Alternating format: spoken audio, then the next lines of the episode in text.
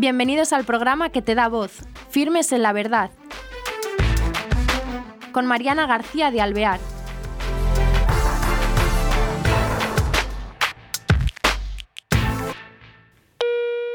Hola queridos oyentes, bienvenidos a este nuevo programa de Firmes en la Verdad.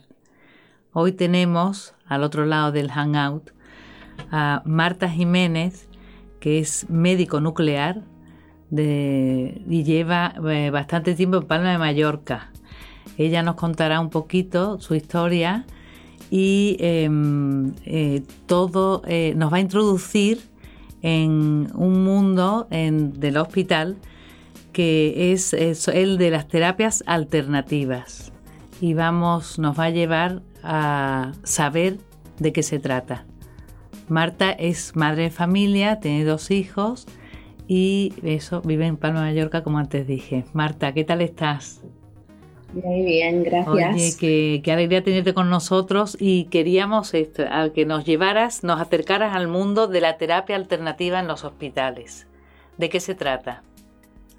Mira, un poco es que tenía la inquietud de, de comentároslo porque eh, cada vez vamos viendo más en, los hospitales como, sobre todo en servicios de oncología, donde hay más sufrimiento y no solo es, o sea, cómo se van introduciendo eh, terapias de, tipo, me, refiero sobre todo al Reiki, ¿no? que es la terapia que más se está vendiendo, que vienen voluntarios y ofreciéndose a, a hacer curación con las manos, imposición de manos para la sanación y sobre todo, ya, o sea, no solo ya de la sanación corporal, sino pues la espiritual, ¿no? El, el, que encontrar una armonía en el ser y, esto, pues sorprendentemente les están dando consultas, eh, un lugar físico donde, donde estas terapias realizarlas pues, pues ahí libremente eh, también, claro, está siendo introducido a través de, enfermería, ¿no? Un momento, vamos a centrarnos, vamos a ver. Eh, aparte, vamos a ver, después entraremos en el Reiki, pero ¿qué, ¿a qué llamamos terapia alternativa? El, paciente es algo que pide, se le ofrece, ¿en qué consiste? Normalmente hoy día con Internet cuando te diagnostican un cáncer, por ejemplo, una enfermedad, pues todo el mundo mira por internet las opciones que hay de curación con la medicina tradicional, pero también hay mucha gente pues entrando a las, lo que son las, bueno, las dietas anticáncer y, el, y en el tema de, de hierbas, de, de, buscar brujos también, ¿no? Soluciones, saber qué comentan otros. Ah, bueno, eso es lógico. Bueno, en, algún, en algunas ocasiones también ya cuando la situación es muy desesperada, pues ves como, como fulanito dice que conoce un chamán que, que ha curado a no sé quién y entonces pues llegas, el peligro desde luego ahí ya reside en, situaciones en las que, entran personas de fuera a decir que retiren las medicaciones porque si no él no puede tratar. O sea, que es una búsqueda del paciente cuando llega a tener estas enfermedades que eh, no son eh, no son del hospital, no son de medicina, de la ciencia, no, no pertenecen a la ciencia, sino son que a veces desconfíen, ¿no? De, por desconfianza o porque ya han agotado todos los recursos y les dices que ya no hay nada que hacer. Hay un momento en el que dices, mira, la ciencia llega hasta aquí, yo no, no sé más, de, no puedo ofrecerte nada más, ¿no? En el momento también en el que pues hay que acompañar. Entonces, eh, pues claro, la resistencia que tenemos a, morir, ¿no? claro. más sobre todo, pues si son jóvenes, ¿no? Que, que los padres no quieren que se vaya su hijo, ¿no? Y se agarran pues a, lo que cualquiera te comenta por ahí. Y, claro, entonces lo que lo curioso que tú has hablado del Reiki es una terapia alternativa casi que se está, se está aceptando en el hospital, aunque no es científica. Claro, mi preocupación es porque ya se les ha dado, o sea, se está extendiendo y, veo amigas implicadas, ¿no? Algunas tengo amigas con cáncer que, que después de terminar la quimio pues eh, los martes y jueves en el hospital se ofrece la, terapia de Reiki por una, voluntaria que, que, les han dejado una consulta y les pasas por ahí, huele incienso, sus piedritas, tienen unas camillas y, lo que hacen es imponer manos. Ah, esto ocurrió un día en oncología, hablando con una amiga con ella un ratito, pues vino la, la maestra de Reiki a buscarla a la quimioterapia para ver si había acabado, para llevársela y hacer iniciar la, la sesión de, media hora, una hora Te quería preguntar otra cosa. Habrá mucha gente que nos esté escuchando y que no sepa eh, lo que es el Reiki. Dirán, bueno, pero que de, qué hablan y de, qué, qué, relación con el hospital, pero ¿qué es el Reiki? Mira, es un sistema de curación basado en la imposición de manos. Pues esto científico, lo que habla es de una, es una cosmovisión, se supone, Reiki quiere decir energía universal. Entonces, dicen que somos parte de una energía universal, que hay una energía universal nosotros tenemos canales de energía, hay que canalizar esa energía universal para conocerte y curarte. O sea, em, esto... Uh, esto comienza al principio del siglo XX, ¿no? Es una... Ah, sí, En el siglo XIX un maestro japonés. sí, un japonés. Un japonés tiene unas, eh, bueno, unas nociones, unas iluminaciones sobre el tema hay, gente que te dice que ya venía de mucho antes. El Reiki empieza en el siglo XIX y entonces a partir de ahí pues empezó a, tener acogida en Estados Unidos y se ha ido extendiendo pues también por la búsqueda que tenemos todos de, trascendencia, de una espiritualidad, ¿no? Todos buscamos algo más, algo superior, algo que, pues esa búsqueda la gente se va, claro, si no estás en la iglesia, si estás apartada, no entiendes, yo en su momento, hace unos años, me acuerdo que sí que me llamaba la atención cuando veía los carteles de eh, hace un curso de Reiki, de energía y de no sé, pues me llamaba mucho esto de la energía. Claro.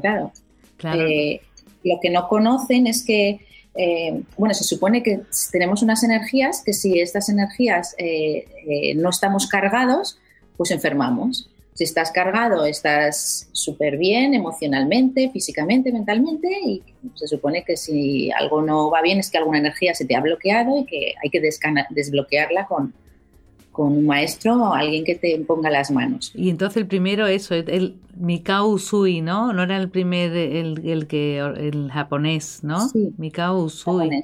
Sí, pero, una cosa es una, o sea, no hay una escuela única, o sea, te enseñan lo que a imponer manos y te hay varios niveles, nivel 1, nivel 2 y luego la maestría. Entonces, en nivel 1 eh, te enseñan a imponer manos, eh, lo que haces es eh, abrir chakras, todo en un orden, ¿no? El orden de los chakras, que yo de esto te aseguro que no sé mucho porque yo no me he formado en esto. Luego son cursillos que a lo mejor te piden la voluntad o te piden 100 euros para iniciarte en el nivel 1.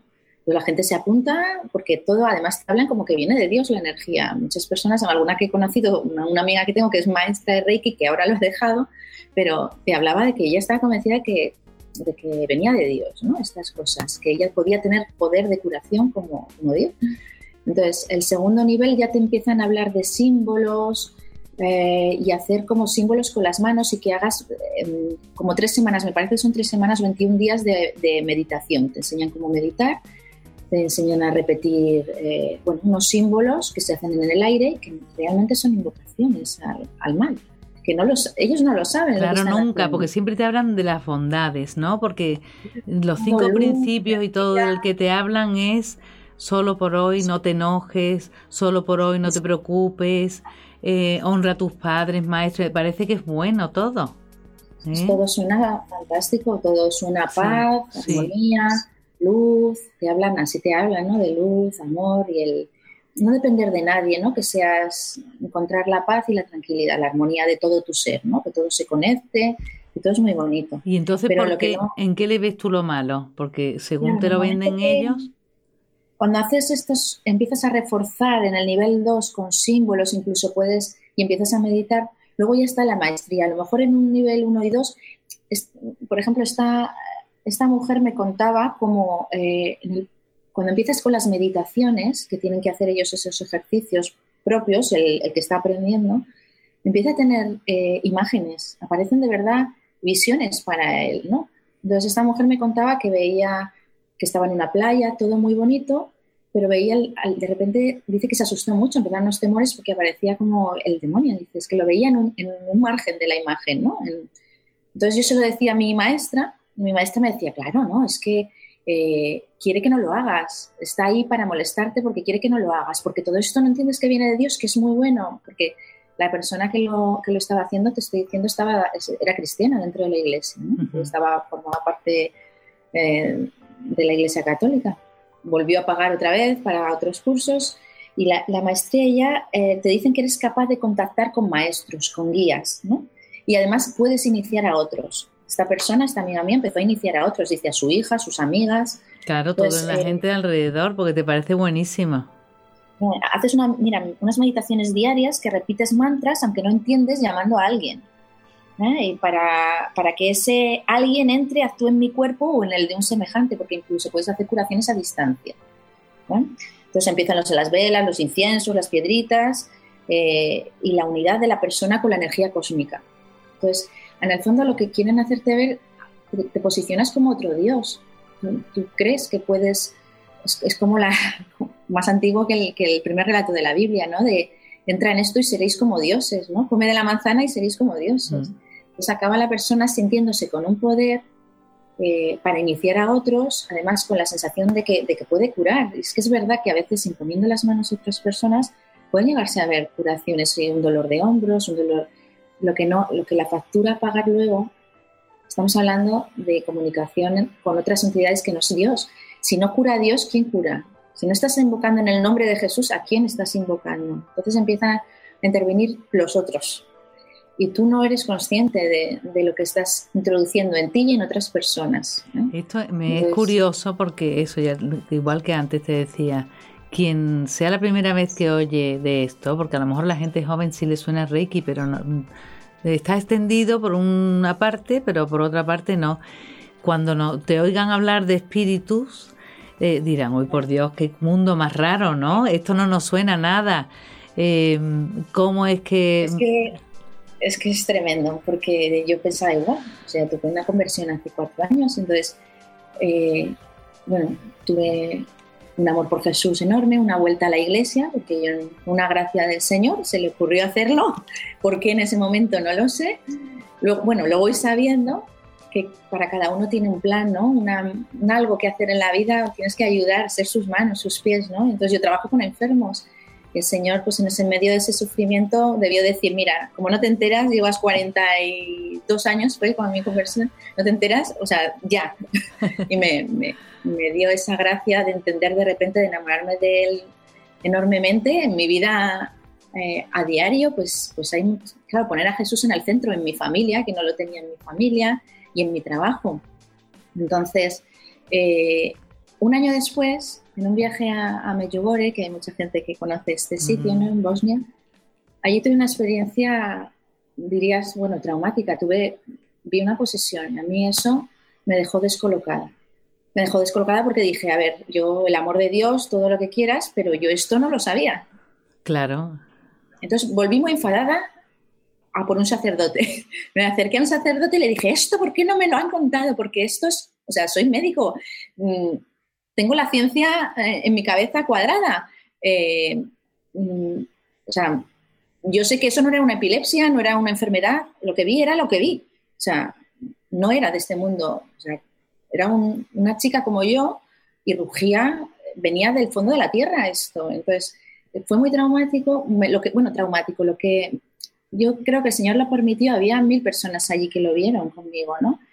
Eh, otras personas que estaban en la, me habían acompañado en esa peregrinación no lo vieron, a ellas a lo mejor no estaba indicado para ellas en ese momento verlo, pero a mí sí fue una sacudida, porque y llegué a un sacerdote y le dije, ¿por qué esto no nos lo han explicado? ¿Por qué, ¿Por qué no hablan de esto? Y claro, él me dijo claramente, dice, que ellos venían a lo mejor de una educación en el miedo, de una educación en la que pues no había, a nuestra generación más joven no nos habían, no nos habían querido educar en el miedo que habían tenido ellos. ¿No? De cielo, infierno, purgatorio, si no eres bueno, tiras al infierno. Pero yo le miraba diciendo, es que nos habéis hecho un flaco favor, porque yo pensaba que esto no existía. Yo, yo decía, por la misericordia de Dios todos nos salvaremos. Eso es una mentira más, el demonio. Claro que el amor de Dios está, nos impregna continuamente y quiere que nos salvemos, que es que es muerto por nosotros, por nuestra salvación y quiere que nos salvemos. Pero debemos colaborar y somos libres, nos ha dado, Él, él está sufriendo por el, el don del libre albedrío que nos ha dado. Entonces somos libres en esa búsqueda de la verdad de elegirle o no elegirle. Y Él se presenta continuamente en nuestra vida de muchas formas. Entonces, Marta, esta conversión que, que me admira, porque me dejas eh, impresionada, porque no es corriente, las conversiones tumbativas son muy especiales. Para los que no se enteran. Pero eh, esto me imagino yo que te da un, un, giro en tu vida también a la hora de vivir tu vida profesional en el hospital, ¿no? Y tú como médico de medicina nuclear, ¿Cómo puedes afrontar esta? ¿Cómo llegas? Me sorprende mucho porque eso, mi especialidad es de diagnóstico. Yo veo, hago pruebas a los pacientes, los veo 20 minutos, o sea, y, ya está, y se marchan y no los vuelvo a ver. Hago con mis fotos del diagnóstico, hago el informe y, lo ven, lo va a seguir otro médico. Pero bueno, muchas veces mis pacientes no son los de nuclear. En nuclear sí que intento con mi trabajo, pues con mi sonrisa, aliviarles, explicarles, darles toda la información de mis pruebas. Yo hago mi trabajo en esa parte sí que dar el consuelo que puedo, pero las llamadas un poco que hace el Señor de acompañar a los que, a los que van a morir y los... me sorprende a mí, porque normalmente es amigos de la parroquia que me dicen, oye, vete a ver a fulanito que, que está muy mal, o, o, vete a tal que le van a operar, acompaña a los familiares. Entonces aparezco en los sitios más insospechados para mí misma, ¿no? Porque el Señor va mandando los trabajitos justos, ¿eh? Tampoco no, lo que suelo hacer es a las 3 de la tarde, que es cuando acaba el trabajo de la seguridad social, yo de 3 a 4 y media tengo libre hasta que voy a buscar a mis hijos al colegio. Entonces de 3 a 4 y media es cuando empieza el apostolado, ¿no? Primero, la hora de la misericordia, además, las 3 de la tarde, ¿no? Es, sí, yo mm, me volví muy devota de, esa, de la hora de la misericordia, me gustaba mucho y, y hay una no sé qué dice Santa Jesús a Santa Faustina, ¿no? De que, claro, todas las almas hasta el último minuto eh, se pueden acoger a mi misericordia. Y, si además el que eh, propaga mi esta devoción tan bonita de rezar la misericordia y si es al lado de la cama de un moribundo, el canal de gracia que se abre ahí para, para ese paciente y para mí. Yo soy una aprovechada de eso. Entonces, me ha pasado pues de ir de repente a ver a un paciente, bueno, muchos pacientes los conozco en misa también, ¿eh? En misa todos los días a las 11, eh, hay media hora de misa en el hospital, es un lujo tener todos los días a las 11 misa y casualmente en mi servicio eh, se suele parar a, las enfermeras se paran a las 11 a tomar el bocadillo. Entonces, qué casualidad el Señor me ha abierto ahí ese ratito que a lo mejor se para para que yo en vez del bocadillo me subo a la misa y, me tomo mi, pan de cada día, mi fuerza, ¿no? Estoy con el Señor y Él, él va poniendo ahí es la fuerza, ¿no? El no desanimarse y el trabajar para Él. Entonces, hay veces que aparecen pacientes en la misa, en la, pues que después me quedo hablando con ellos, les pregunto cómo están, si necesitan algo, si quieren que pase a verles.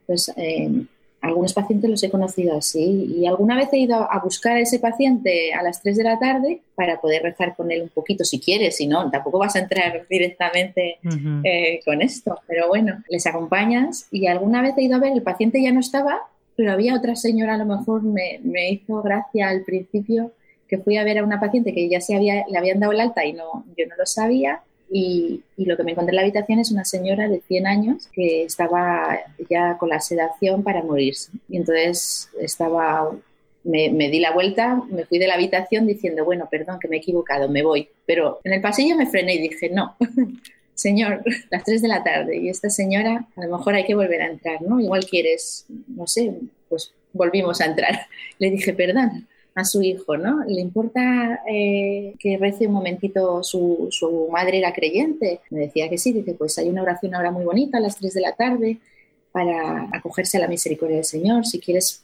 te importa, dura cinco minutos, la rezo con tu madre un momentito. Y, y así, pues la gente, el hijo ya se iba de la habitación como sí, sí, y yo le digo, no, no, quédate conmigo, la juntos. Vas un poquito ofreciendo, tampoco vas imponiendo nada, ¿no? Claro, pero les gustará, al ser médico también le das a ellos, ¿no? Eh, das como si viniera de la mano de alguien que además es científico, ¿no? Les gustará también, ¿no? Hay gente que te dice, pero tú, ¿cómo, cómo crees, no? Siendo, eres médico, ¿cómo puedes creer, no? Les, les choca. Claro. Entonces, les digo, precisamente, no sé, hay un momento donde la ciencia no alcanza, donde, ya es nuestro Señor el que, el que yo le veo actuar, que Él vive, es que le he visto actuar, es que he visto milagros en el hospital impresionante.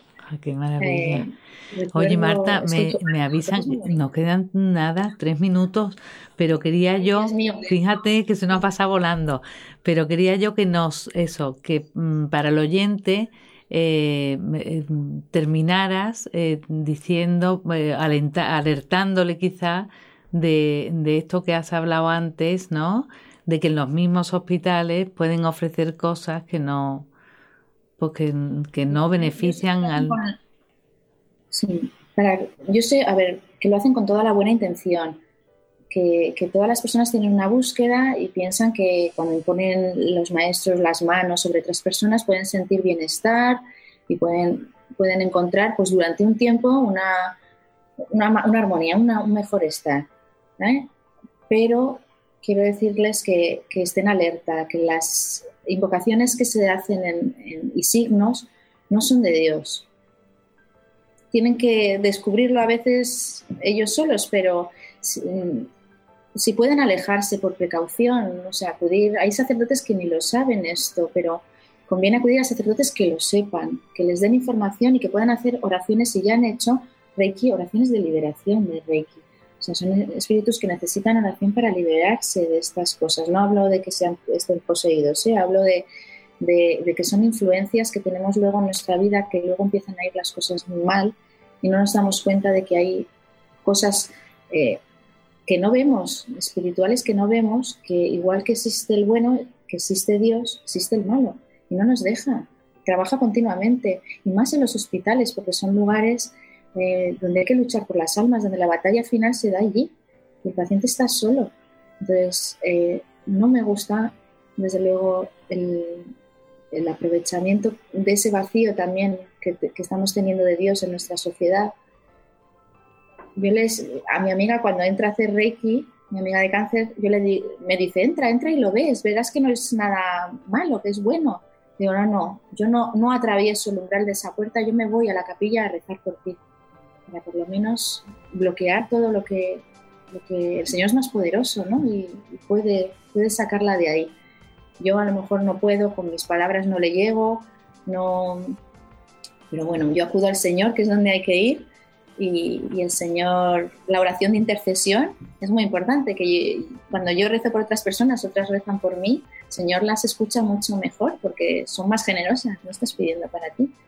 Pues no tengo duda de, no, no, voy a perder la alegría por, por, por el avance que veo de, los que no creen, pero, pero me duele el corazón. Las personas dirán, bueno, si ella ha dicho que trae mejoría, ¿y por qué lo ve mal? Eh, eso pensarán, hoy esas son cosas raras de los espíritus, pero el que tiene fe realmente, la fuerza de la oración, como tú has dicho, y Dios mismo es mucho más poderoso que todo eso naturalmente, ¿no? Y siempre nos traerá más beneficios, ¿no? Entonces, la confusión que se da en los católicos es tremenda, porque en los católicos y los no católicos, ¿no? Porque hay muchas personas de sí creo en Dios, pero no creo en la iglesia, o sea, no mm. crees, porque mm. la iglesia está presente, o sea, es el cuerpo de Cristo, ¿no? O sea, mm, claro, el no hacer vida de sacramentos, todo esto hace, te aleja, ¿no? estás tardando en, en acudir al Señor. Entonces, si puedes tener el cielo en la tierra, no sé, yo creo que el Señor tiene prisa que no, no podemos estar jugando con estas cosas. Y, bueno, hay muchos, claro que en Internet hay de todo, encontrarás gente súper a favor y gente en contra. Pero yo creo que deberíamos hacer un una pequeña acto de confianza en, las personas que están eh, tratando hay muchos sacerdotes tratando los efectos del Reiki y son ellos los expertos los que te están diciendo cómo, cómo trae mucho sufrimiento a, muchas familias. Porque luego el proceso de, liberar es largo y, difícil, es volver a confiar. Pero primero arrancar todas esas presencias que no te van a dejar en paz. No, no es tan fácil. Claro, es que es una cosa desconocida, ¿eh? que, que se me ha hecho cortísimo. La verdad es que no sé si está un poquito incompleto, ¿verdad? Porque a lo mejor se te han quedado cosas en el tintero y el tiempo nos apremia, pero me ha gustado mucho y eh, nos despedimos eh, sacando en claro que lo que nos dice la doctora, ¿eh? porque es una médico la que nos lo está diciendo, el, el que tengamos cuidado con estas, estas eh, mm, eh, terapias que nos ofrecen cuando mm, parecen que nos van mejorando, pero que al final es contraproducente para nuestro espíritu mismo, ¿no? Para, para esos momentos a lo mejor finales que estamos y no nos benefician en absoluto, puesto que no vienen de Dios. Entonces, bueno, pues eh, nos sorprende porque es un tema nuevo pero eh, yo me fío. Pues queridos oyentes, hasta el próximo programa.